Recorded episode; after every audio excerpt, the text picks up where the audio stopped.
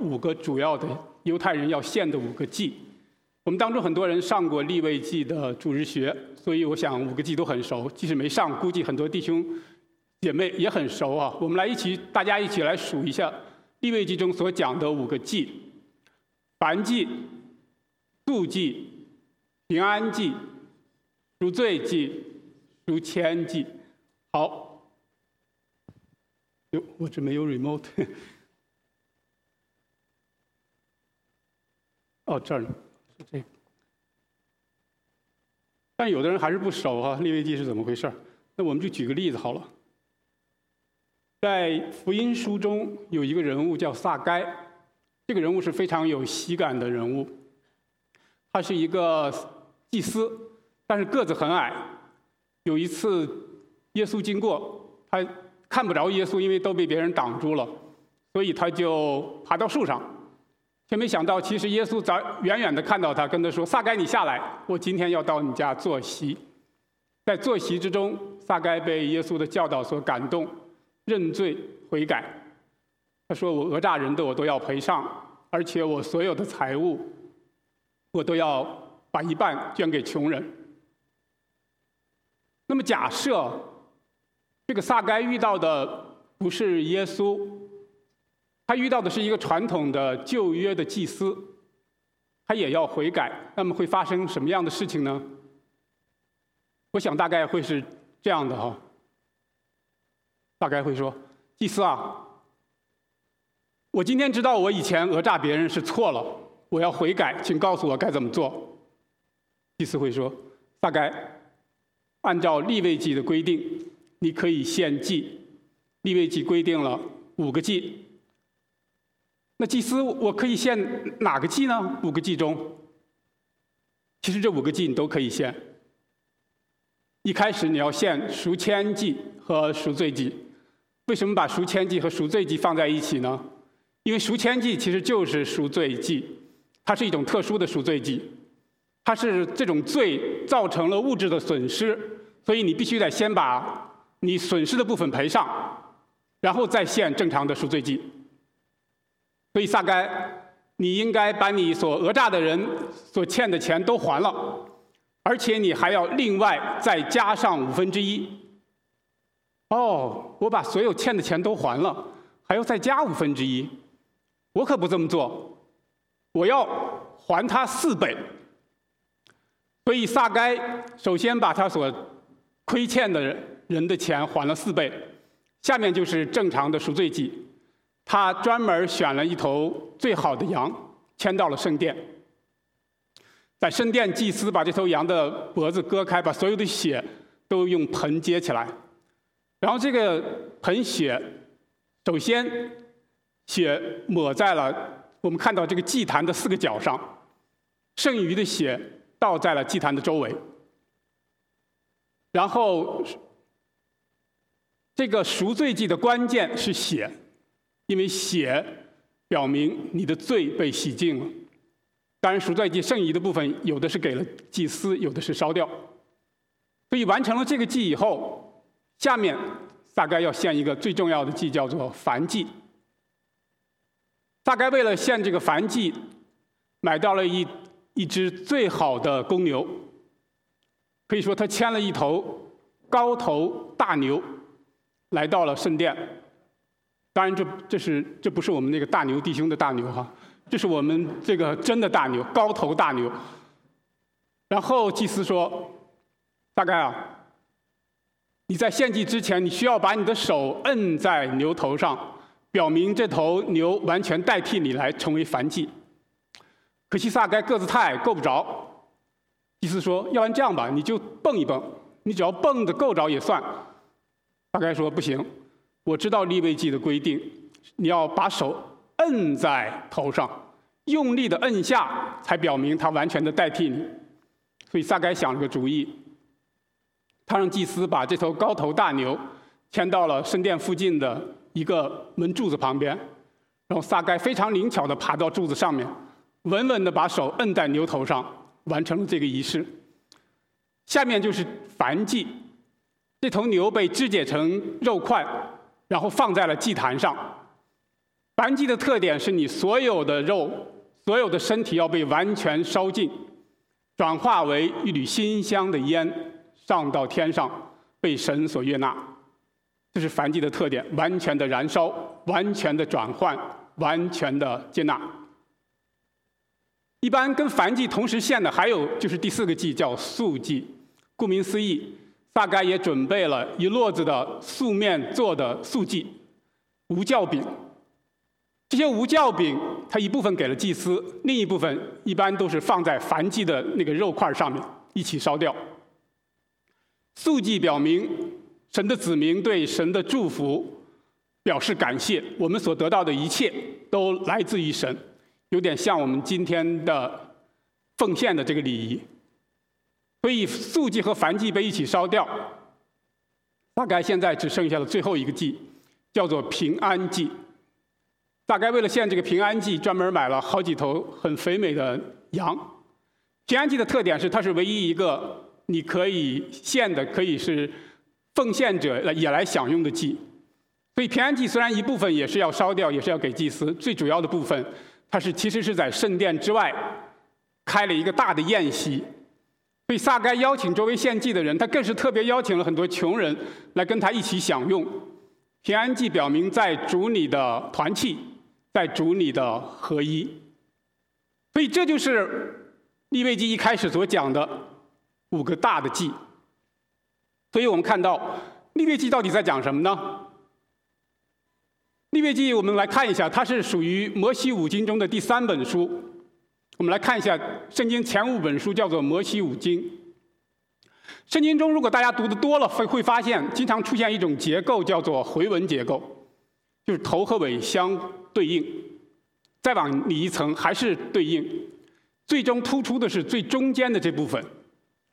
摩西五经似乎也有这样的一种对称关系。我们看第一本书《创世纪》和第五本书《生命记》。《创世纪》是五经的序言，《生命记》是五经的结尾。《创世纪》其实主要讲了一个主要的事情，就是以色列十二支派的由来。《生命记》通过摩西的三篇讲道，其实暗示了以色列十二支派的未来。这两本书的结尾都很相似，都是犹太人所尊重的某位先祖。对十二支派祝福，《创世纪》的结尾是雅各在临死前祝福十二支派，《生命记》的结尾是摩西在临死前祝福十二支派，所以他们有某种的相似性。我们再往里看一层，《出埃及记》和《民数记》这两本书也有相似之处，有一种中心对称的结构。《出埃及记》从地点上有几个关键点，从埃及出发。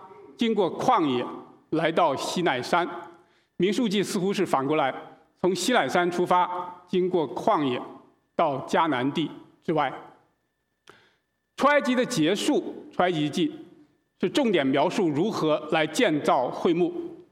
民数记的开始是接续出埃及的结束，然后他花了很多的篇幅讲到如何拆卸会幕来行军，所以这两本书有相当的中心对称性。所以，按照回文结构的特点，我们知道，似乎摩西五经从某种程度上，它在突出今天我们所要讲的这本立位记中间的这个这本书。那么，立位记讲的是什么呢？它讲的其实就是一个圣殿的敬拜。我们这里再讲一下什么叫圣殿。狭隘的圣殿似乎只是所罗门所建的那个圣殿才叫圣殿。其实，广义的神同在之处都是圣殿。比如说，我们看到。在创世纪的二十八章，当雅各遇到神的时候，那个地方被称为圣殿。我们看到，当撒母耳与耶利与以利一起侍奉的时候，那个地方也被称为圣殿。大卫在诗中更是有更多的圣殿的经历，虽然那时候所罗门的圣殿还没有建。所以本质上来说，利未记他在讲什么？他在讲一个圣殿的敬拜，这也是犹太信仰的核心。好，我们回到我们今天的经文，我们刚才念的六到七节，其实你看六到七节，它讲到了一个信仰的构建、信仰的建造的这么一个过程。如果简单的分，可以分成三步。这个信仰的构建不只是适用于我们基督教，也适用于可以说几乎所有的主要的宗教和信仰。第一步是什么呢？第六节说，接受了主耶稣，遵他而行。所以信仰的构建的第一步是领受和遵行。第二步呢，在里面生根建造，信心坚固。第二步是建造和坚固。第三步，感谢的心也更增长了。这个更增长，很多英文的版本翻译成 overflowing，增长多到一定程度溢出来。这是一个信仰成熟的步骤。第三步叫做感恩和满意，感恩和满意。比如说，在旧约的信仰，旧约犹太人的信仰，它的中心是圣殿。我们刚才说了，圣殿中中心是敬拜的神。那么他走过了这三步，第一步。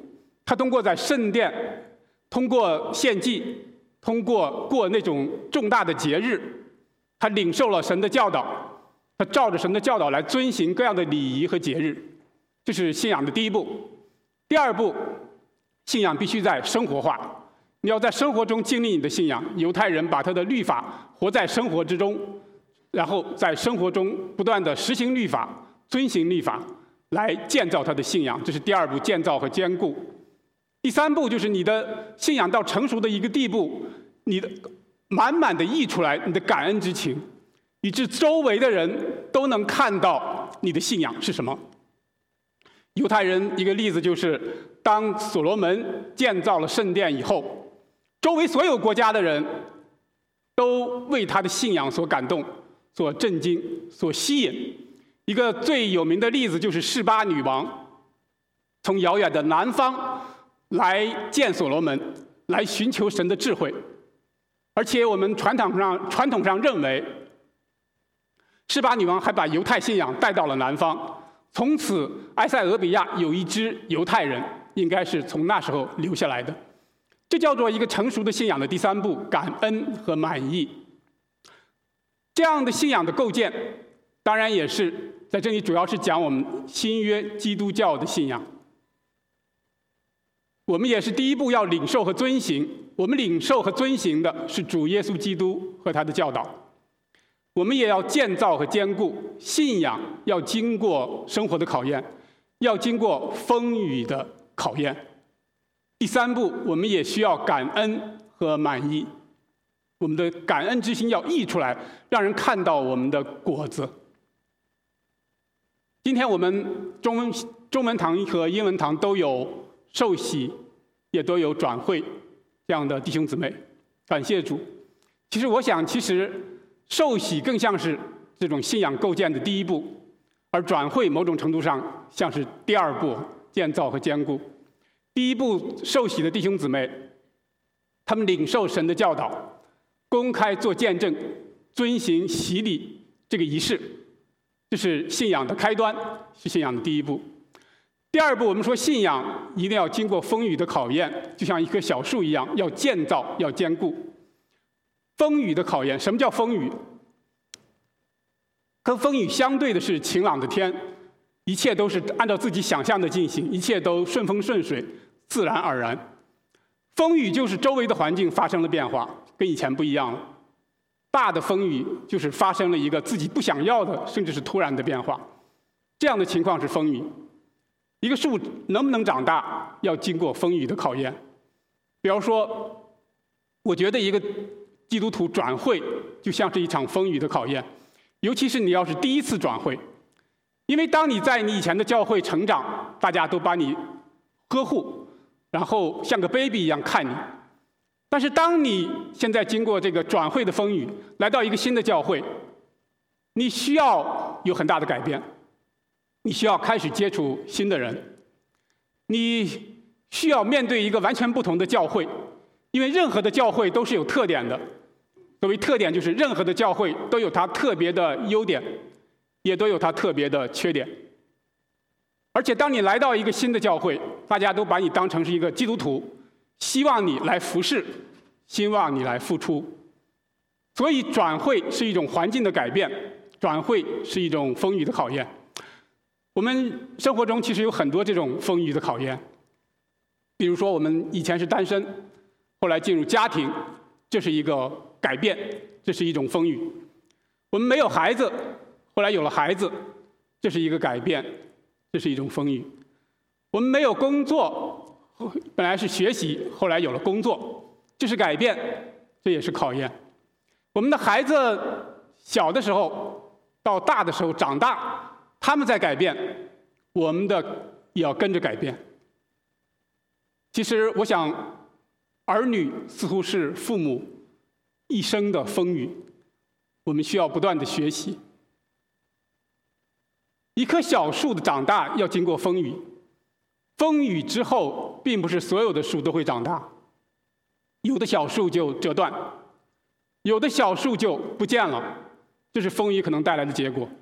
但是真正的有生命、有根基的树，它会越经过风雨考验，越茁壮，根越深，枝越长，叶越茂，它的茎越坚固。这是信仰必然经过的第二个步骤，叫做建造和坚固。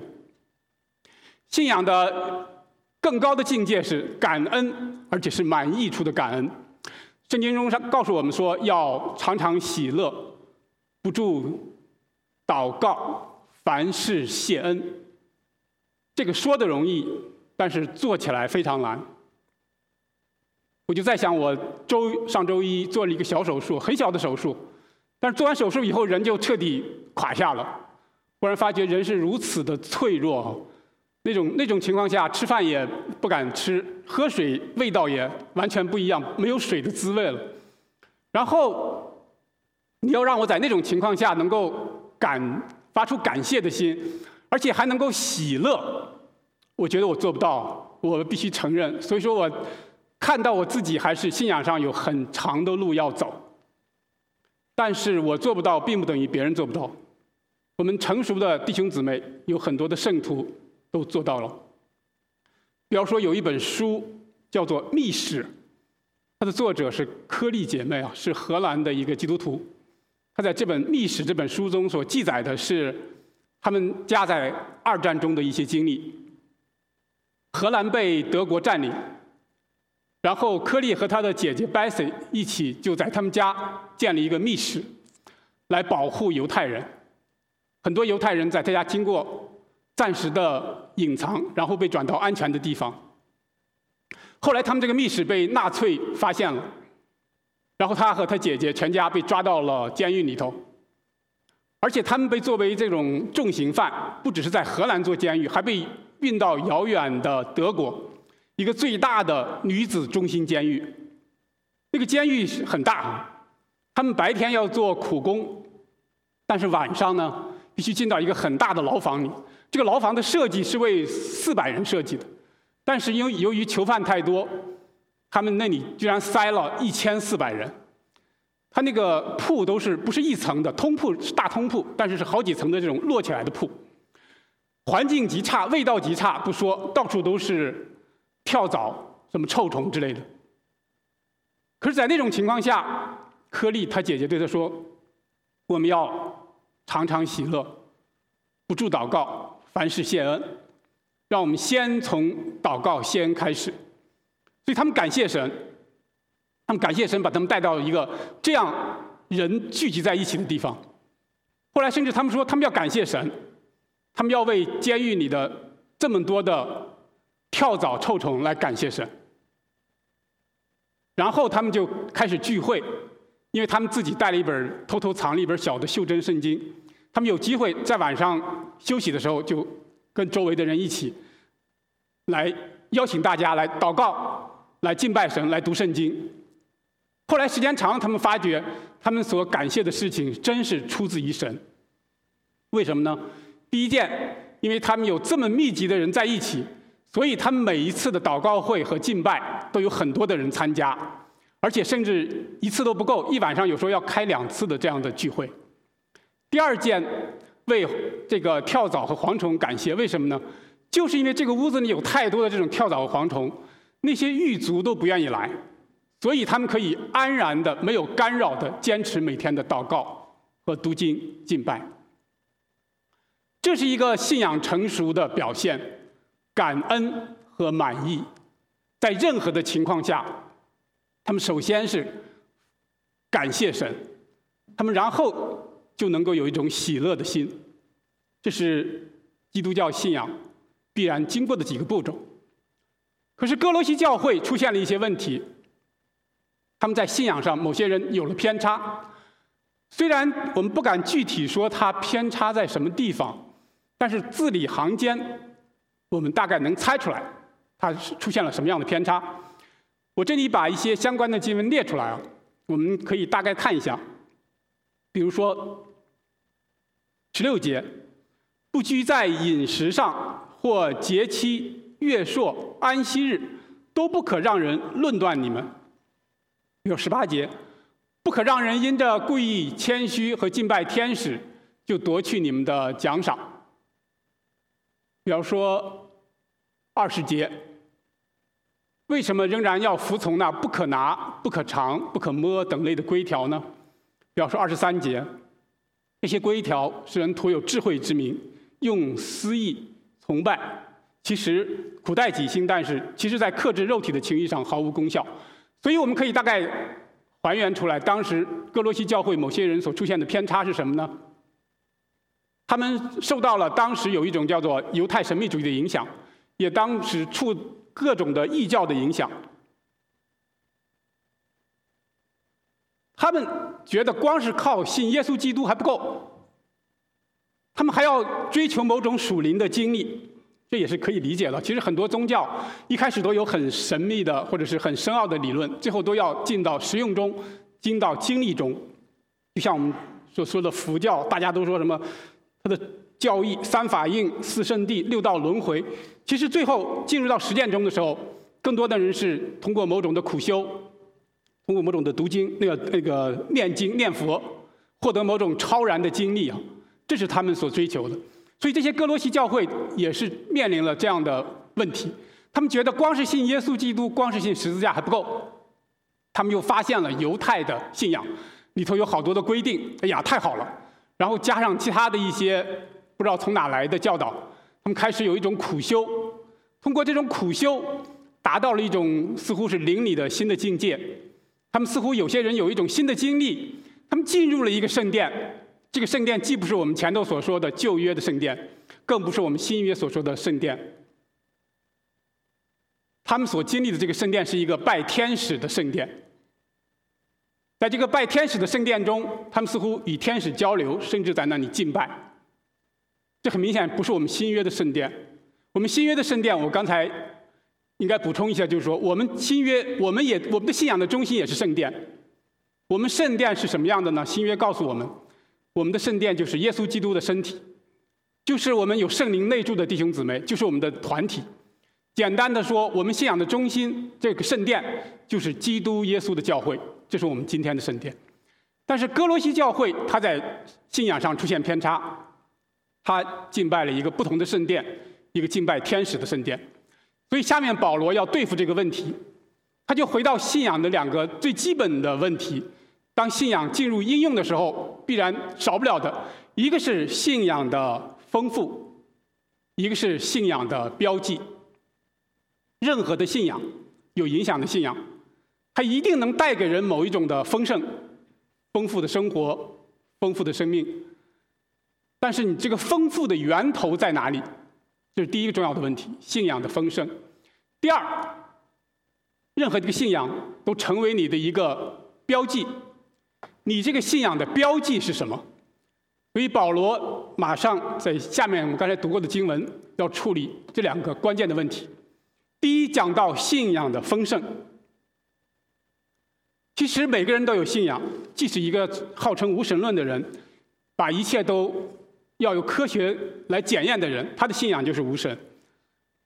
任何一个人，他的信仰都带给他某种丰盛的感觉。其实，当我们讲到丰盛的时候，我们其实在问一个很基本的问题：我以什么为乐？我丰盛的源泉其实就是在我自己回答这个问题：我以什么为乐？我不妨请大家扪心自问，你不用说出来。在我的生命中，哪五件事情是让我最快乐的事情？你你回答你自己啊。然后我们排一些顺序，第一、第二，一直到第五。当我们认真的反省自己这五件事情的时候，我们可以看出我们信仰真正的光景是什么。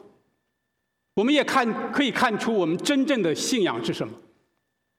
所以这是一个很重要的问题：我以什么为乐？我丰盛的源泉在哪里？今天有很多人以钱财为乐，以积累财富为乐。我想这个我们都知道。比如说大陆的一个很典型的一个贪官，他从小生活贫穷，后来靠着努力和机遇做到了很高的位置，于是抓住一切的机会收拢各样的钱财。然后他专门买了一栋房子，空空的，但里头就是有五个大的立式冰箱。原来冰箱里都装满了一摞一摞的现钞。他这个人非常的，从外表看非常的简朴，穿的衣服都很非常的老旧，而且他也不买车，上下班都是骑着自行车。逢年过节，别人都是把钱拿去花天酒地，他也不。他过节时候最大的愉快就是骑车到他这个房子里头，把门锁好。然后把冰箱里的钱一摞一摞的提出来，放在地上。他看着这些钱，他得到最大的满足。他还有一个快乐是什么呢？他喜欢把他其中的这些旧的钞票到银行换成崭新的钞票，而且是换成那种连号的钞票。当他数数着这个连号的新钞票的时候，他觉得他是达到了人生的最高峰。这是人的某些人快乐的源泉。他是金钱，他是数钱。其实他信仰的圣殿，就是他这个装钱的房子。他圣殿中的神，就是他这些钱。还有些人，我相信也是挺普遍的哦，就是把旅游当成是一种快乐。关键是有很多人把旅游当成是最高的快乐。比较典型的是，就是中国国内十一长假，到十一长假的时候。所有高速公路不收不收费，所以那些特别追求旅游的人就抓住机会，一定要出行。虽然知道在路上也都是车非常慢，像蜗牛一样走，你花很长的时间到一个景点，而且景点也都是人挤人，你只能抓抓紧时间拍照。但是还是大家乐此不疲，因为他们把旅游似乎当成了一种最高的快乐。有人就总结说，这些人的生活是什么呢？他们是上车睡觉，下车撒尿，景点拍照，回家啥也不知道。我就记得，我我带朋友去纽约，一般总要去华尔街哦，然后去华尔街总要去看那头华尔街的金牛，然后因为拍照的人很多，就很难啊。所以有一次就是抓紧机会，在这个靠牛的后半部分给朋友拍了照片，然后他把照片就发到朋友圈但你这个你发出来，大家也不知道什么，你只好再解释。你跟他解释说，那个就是那个华尔街非常著名的金牛，华尔街那头大牛啊。这是我们讲到丰盛。是信仰的一个很基本的问题。那么基督徒的丰盛在哪里呢？我们看八到十节，第九节，神本性一切的丰盛都有形有体的居住在基督里面。你们在他里面也得了丰盛。我们的丰盛一定是在基督耶稣里。我们以什么为乐？也一定是以神为乐。基督徒也喜欢钱或者数钱，但是我们数的是天上的银元，我们简称天元。当我们带人信主的时候，我们得到了天元；当我们与弟兄姊妹门徒小组培训的时候，我们得到了天元；当我们花时间把我们的教堂和周围建得更美，彰显神的荣耀的时候，我们得到了天元。当我们用爱心去关怀周围社区有需要的人的时候，我们得到了天元；当我们认真的准备音乐的敬拜，用我们的歌声来荣耀神的时候，我们得到了天元。这是基督徒数钱的快乐。基督徒也喜欢旅游。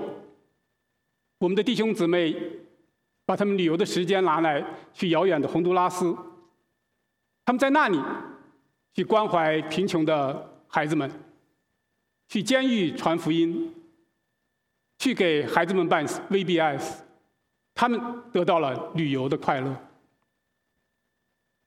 过一会儿我们会有魏文婷姐妹给我们分享，她也是一个喜欢旅游的人，她喜欢去遥远的德国旅游。我们会看她为什么这么喜欢旅游。这是我们基督徒我们的丰盛的源头。我们以什么为乐？信仰另一个很重要的问题是信仰的标记。标记很重要。我们参加体育比赛的时候，总要穿上我们所喜爱的球队的服装。这是一个标记，它表明我们支持哪个球队。当我们讲到标记的时候，我们其实是在回答一个问题：我是谁？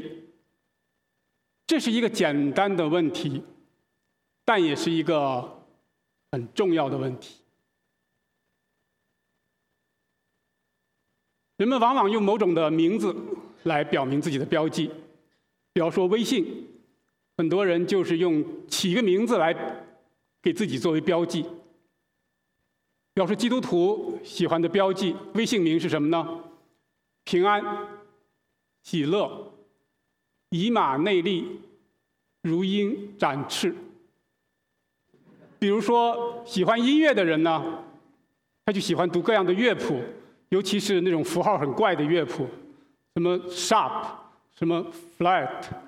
所以他的微信名是什么呢？sharp flat。比如说，有位弟兄，他非常有恩赐，组织节目，各个小组不同的节目交给他，他能组成一台非常有趣、非常生动、非常活泼的节目。这样的弟兄，他的微信名应该是什么呢？我觉得应该叫做“牛大牛”。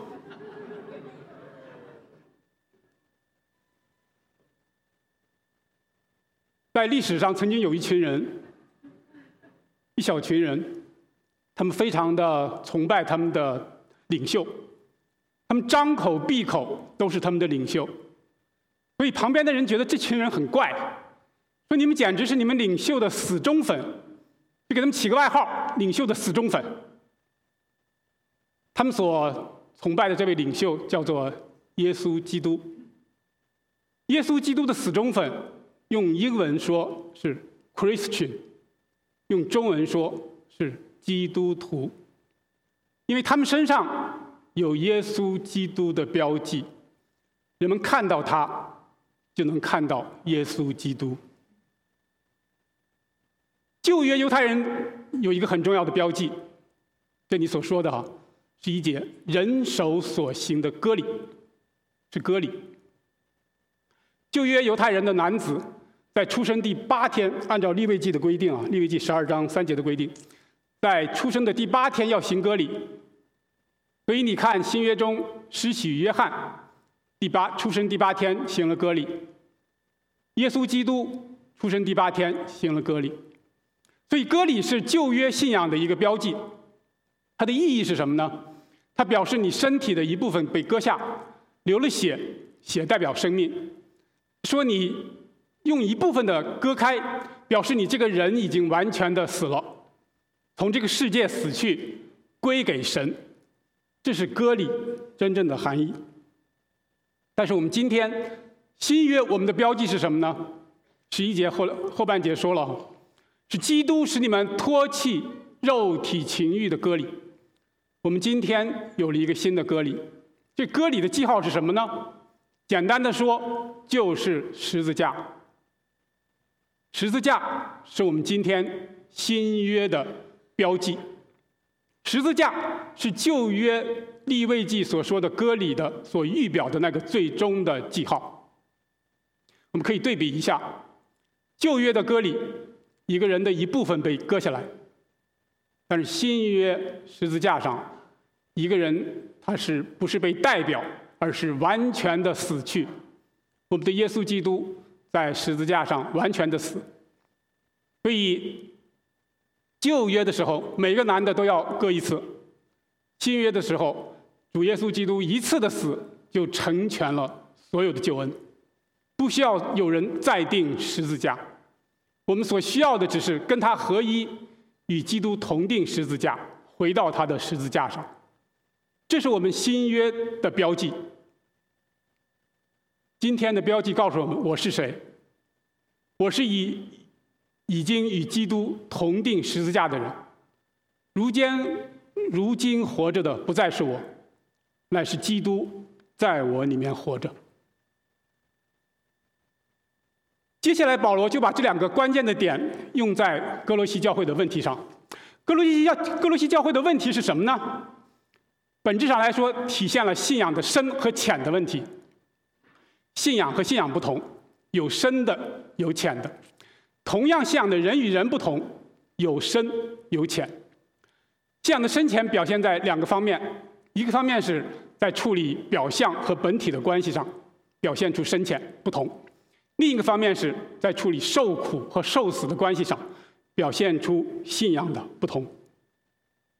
所以，当哥罗西这些人他们又回去重拾利未记的规定，而抓住这些的礼仪的时候，他们其实是在抓住表象，他们不知道这些不过是本体的影儿，是像十七节所说，我们刚才读过，这些原是后世的影儿。那形体却是基督，他们是抓住了一个表象的信仰，却没想到放弃了本体的信仰；抓住了预表对耶稣的预表，却忘忘记了耶稣基督成就的是什么。这就好像是有人问你说你你所爱的人是什么样子，你可以拿出照片，你的妻子或者是你女朋友的照片给他看。但是如果你的妻子或你女朋友就在你旁边，人家问你说：“哎呀，你的你所爱的人是什么样子呢？”你还慌慌张张的掏手机给他翻照片，那你旁边你这位所爱的人一定非常不高兴，因为你不只是愚蠢，你这样的表现其实是一种亵渎，是一种忽视他的存在。这是格罗西教会这些人的偏差。当他们过分强调强调表象的时候，他们其实忽略了耶稣基督已经来临，忽略了耶稣基督已经成就的施工。我们每个人的信仰也可以在这方面表现出深和浅。我们扪心自问：我们到底追求的是信仰的表象还是本体？我们都喜欢神的祝福，物质的祝福。但是，如果我们对神的祝福的高过了我们对神本身的祝福、对神本身的追求，我们就是一个表象的信仰，我们就是一个肤浅的信仰。很多异端，他拉拢人的方式都是这样的：他先跟你说，其实我跟你们信的差不多，然后跟你建立关系，然后把你拉过去，他让你更看重表象，更看重物质，更看重关系。但是，真正的信徒应该抓住的是本体。抓住的是耶稣基督，抓住的是我们所信的最基要的真理，我们的三位一体，我们的神人二性，我们的因信称义，我们的圣经无误，这是一个深刻的信仰。信仰的深浅还表现在什么方面？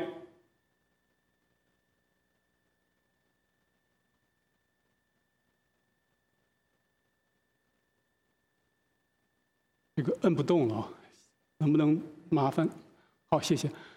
还表现在受苦或者受死，这些格罗西人，从二十三节来说，他们能够苦待己身，他们能够受苦，但是他们最关键的问题是，他们不愿意受死。二十节，信仰的实质是与基督同死。我们很多的时候愿意受苦。因为受苦的时候自己还在掌握主动权，但是我们不愿意在十字架上完全的死，彻底与基督同死。记得有一次去参加纽约黎明晋升会，听到几位长者议论某个教会的问题。这个教会有位弟兄非常有恩赐，也非常热情服侍，但他就是跟所有人都处不来，因为你做什么事情你都得照他说的做，而且他发表了观点，人就不能批评，所以批评了一句他就反过来十句。所以当时有一位师母说了这么一句话。他说：“这个弟兄他主要的问题是，他没有死透，没有死透。受苦的信仰还是受死的信仰，这是程度的不同。只愿意受苦，不愿意受死，那还是很肤浅的信仰。愿意在基督面前死，愿意完全放下自己的主权。”愿意死透，这才是真实的信仰。今天我们似乎看到了一个新的利未记。我们看到，在耶稣基督里，我们有一个新的构建，需要走过不同的步骤。我们知道，我们必须得回答两个很重要的问题：我以什么为乐？我是谁？其实这两个问题是相关的。我以什么为乐？能够看出我到底是谁？我如果觉得我是谁，我就可以选择我以什么为乐。这个月我们小组查经节制，石祥长老给我们非常好的材料，他让我们操练节制。其中有一点很重要，我们要知道自己的身份和使命，其实就是在回答这个问题：我是谁？我是不是已经与基督同定十字架？我是不是以基督为乐？我是不是以神为乐？我们来祷告。天父神，我们来到你面前，主帮助我们回答这两个基本但重要的问题：我以什么为乐？我是谁？主帮助我们在回答以什么为乐的时候，看到我现在是谁？主帮助我们因着十字架，让我们知道我们应该是谁，让我们。能够追求主耶稣基督，能够放下自己，与在十字架上与基督同死同复活，成为名副其实的基督的门徒。我们这样祷告，是奉主耶稣基督的圣名，阿门。